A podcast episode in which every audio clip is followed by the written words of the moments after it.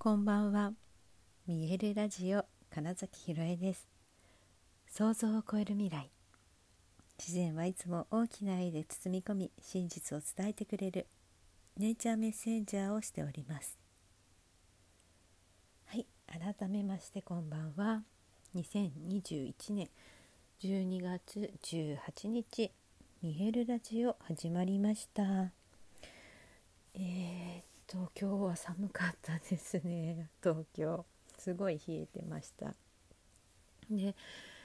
今日はですね午前中はあのアクセスバーズの施術に行きまして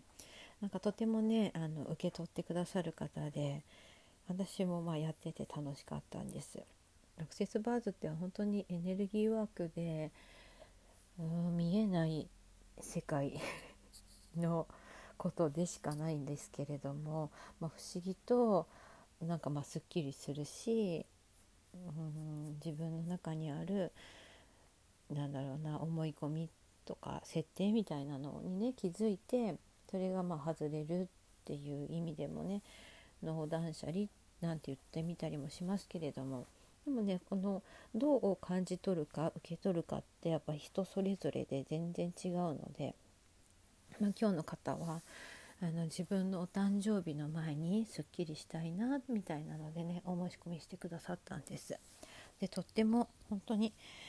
前に、まあ、前に、ね、受けたことがあるらしいんですけれどもその時とは全然違うみたいなことを おっしゃっててねとても感動してくださって嬉しかったです。いろいろ他にも受けてるらしいんですけれども、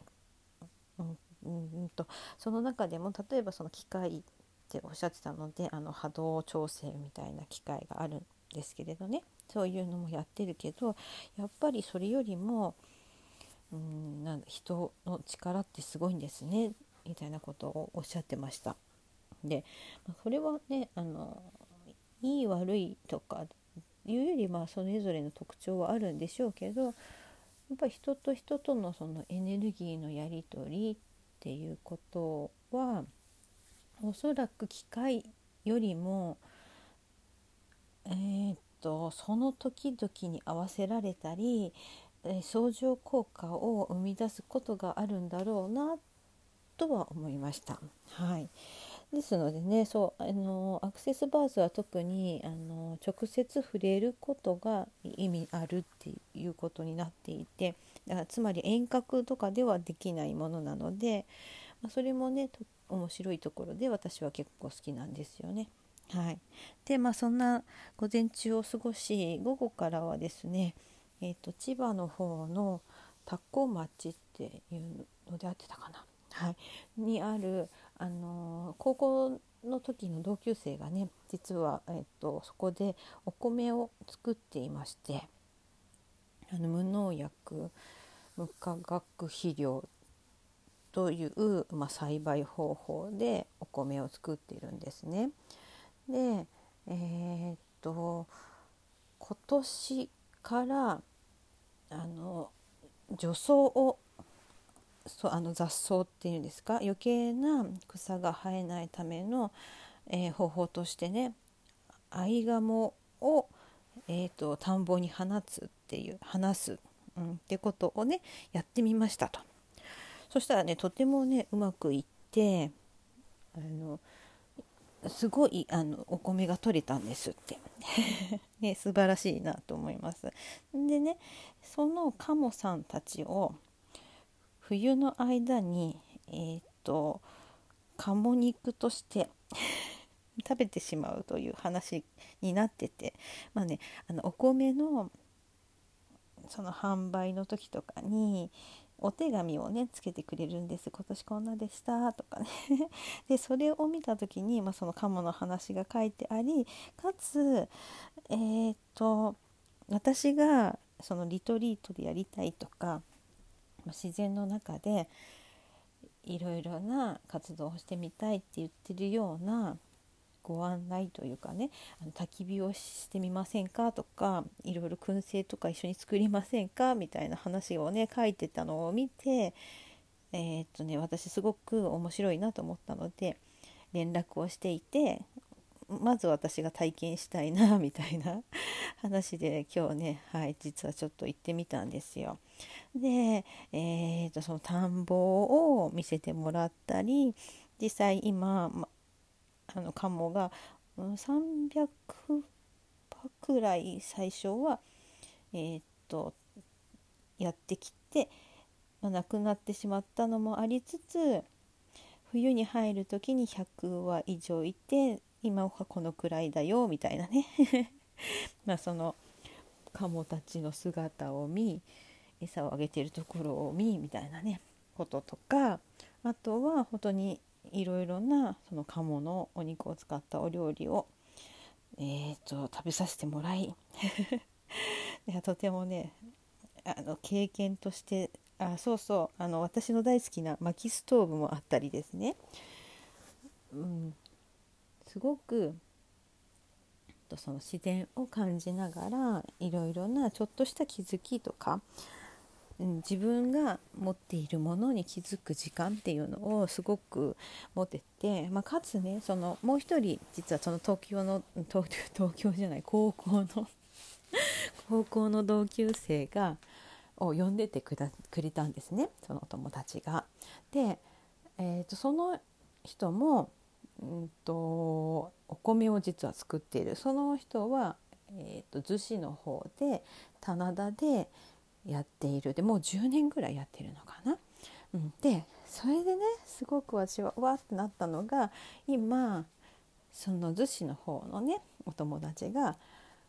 YouTube でもねいろいろと発信してるんだよっていうので YouTube をま見たわけです。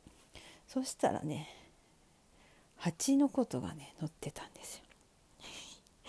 日本ミツバチの養蜂もやっているっていうことが判明して、まあ、私のテンションだだ上がりみたいなね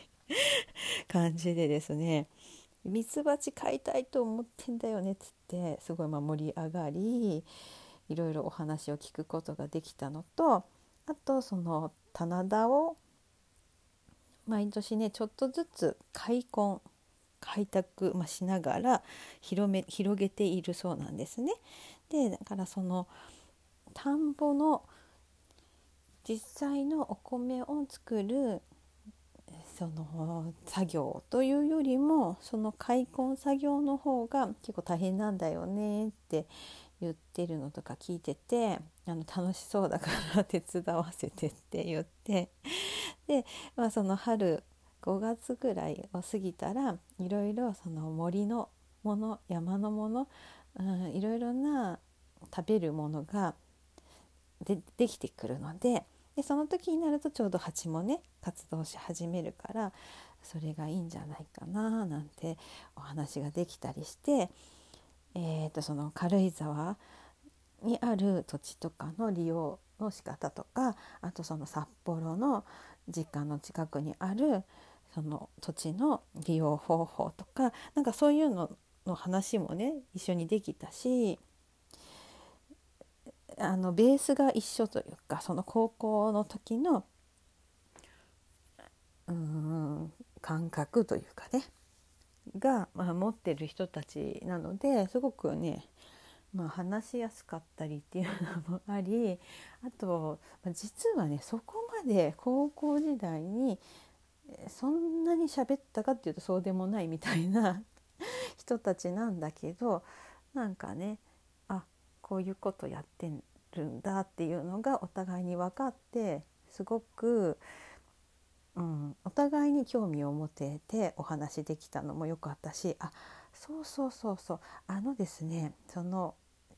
実際に行ったところのねその田子町のお米っていうのはあの実は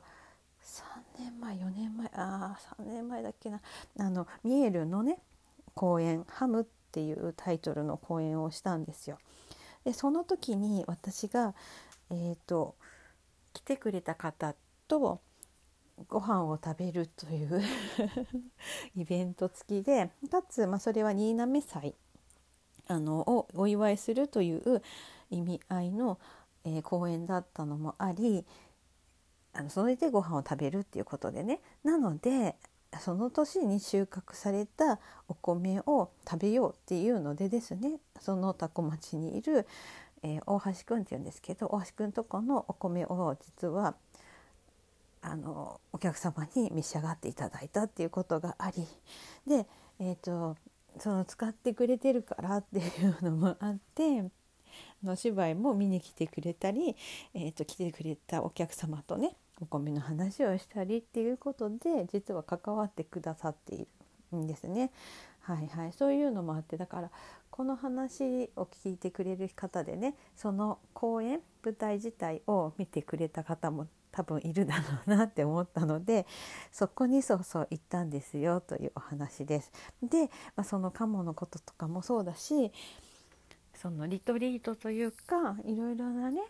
うんと自然のに触れながら、うん、自分ができること、うん、自分ってどういう存在だっけみたいなことを、えー、思い出す時間っていうのを